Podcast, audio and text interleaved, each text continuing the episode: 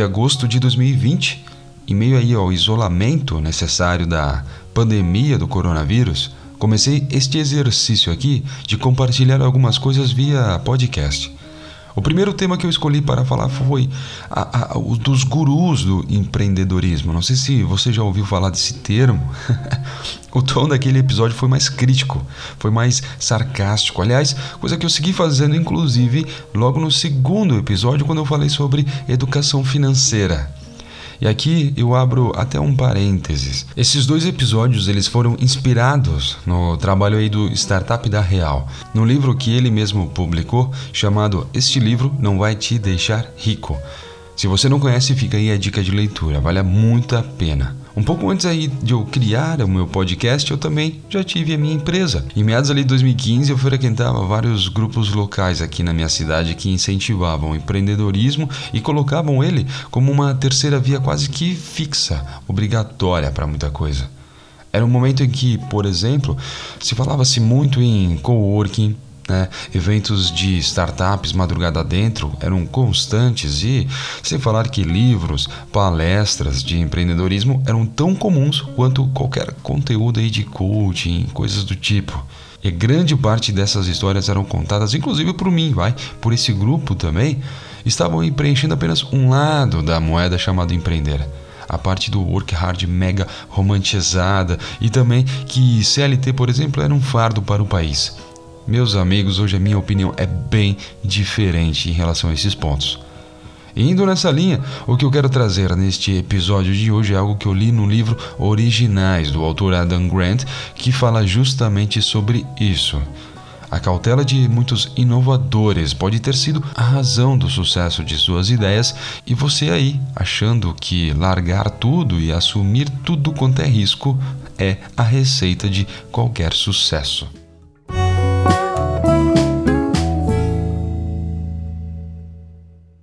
Muito se falava sobre grandes nomes que largavam a universidade para focar no seu próprio negócio, assim como aqueles nomes que saíam do emprego para empreender.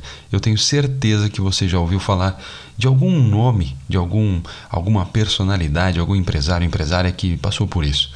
Porque são dois, né, querendo ou não, dos enredos aí, das histórias que costumam chamar muita atenção até hoje. Mas o ponto é que não é bem por aí. E aí, lendo justamente o livro Originais, eu vi isso muito bem. Em um estudo que o Adam Grant, né, autor do livro, traz, os pesquisadores da área de gestão Joseph Rafi e Ji Feng formularam aí uma pergunta muito simples. Quando alguém começa um negócio próprio, é melhor manter ou abandonar o seu emprego convencional? E aí, se você pensa como a maioria das pessoas, vai supor uma clara vantagem para os que assumem integralmente o risco. No entanto, o estudo demonstrou o oposto. Os empreendedores que mantiveram seus empregos apresentaram a probabilidade 33% menor de fracassar do que os que se demitiram. Lembro que foi minha decisão quando abri meu negócio. Entre trabalhar à noite e nos finais de semana, eu optei também por manter meu emprego justamente para não correr tanto risco. E isso de longe não é nenhuma exceção conforme o livro traz. Quer ver só?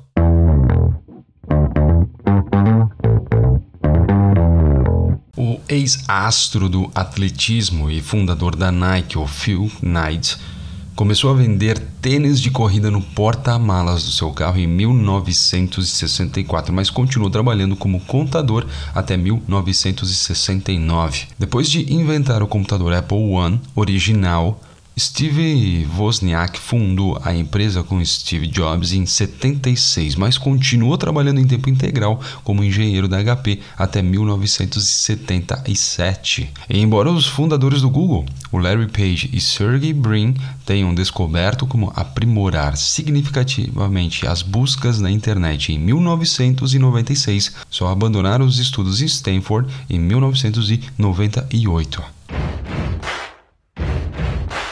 Até mesmo um dos maiores ícones da música soube equilibrar sua paixão com a responsabilidade acadêmica. Brian May estava no meio do doutorado em astrofísica quando começou a tocar guitarra em uma nova banda, mas somente vários anos depois largou os estudos para se dedicar ao Queen. Pouco tempo depois, compôs We Will Rock You que você está ouvindo aqui.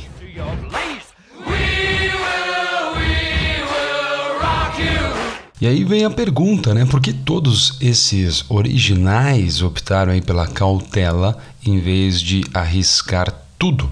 Porque os riscos são como carteiras de ações.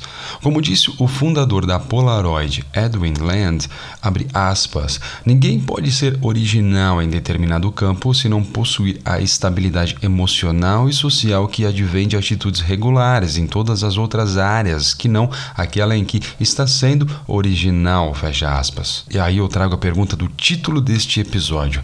Empregos regulares são uma distração para quem quer empreender? Não sei aí, mas eu já pensei dessa forma também. É bem comum você acreditar fielmente que a nossa criatividade não possa florescer sem grandes janelas de tempo e janelas de energia, assim como empresas não podem prosperar sem um esforço intensivo. Esses pressupostos deixam de levar em conta o benefício central de um portfólio de risco balanceado Sentir-se seguro em um setor da vida nos dá liberdade para sermos originais em outro. Linda Rottenberg, cofundadora e CEO da Endeavor, falou o seguinte, aspas, os melhores empreendedores não maximizam o risco, eles apenas tratam de deixar o risco menos arriscado, fecha aspas. E aí, só para você ter uma ideia, um século antes, Henry Ford começou a construir seu império automotivo enquanto ainda trabalhava como engenheiro-chefe para Thomas Edison, o que lhe deu aí a segurança necessária para fazer experiências com suas novas invenções para um carro. Continuou, inclusive, sendo funcionário de Thomas Edison por dois anos depois de construir um carburador e um ano depois de ter obtido a patente do produto. Veja só. E quanto ao Bill Gates, famoso por abandonar os estudos em Harvard para lançar a Microsoft? Quando Gates vendeu um novo software em seu segundo ano na universidade, ainda esperou um ano inteiro antes de deixá-la. Mesmo assim, ele não abandonou em definitivo, mas equilibrou seu portfólio de riscos, solicitando aí uma licença que foi formalmente aprovada pela universidade. E ele ainda podia contar com os pais para bancá-lo. Longe de ser um dos grandes adeptos aí do risco, Bill Gates pode ser mais bem definido como um dos grandes mitigadores de risco. Bill Gates, inclusive, foi o personagem do meu episódio número 41, justamente sobre sorte e risco. Fica aí a sugestão para você ouvir depois.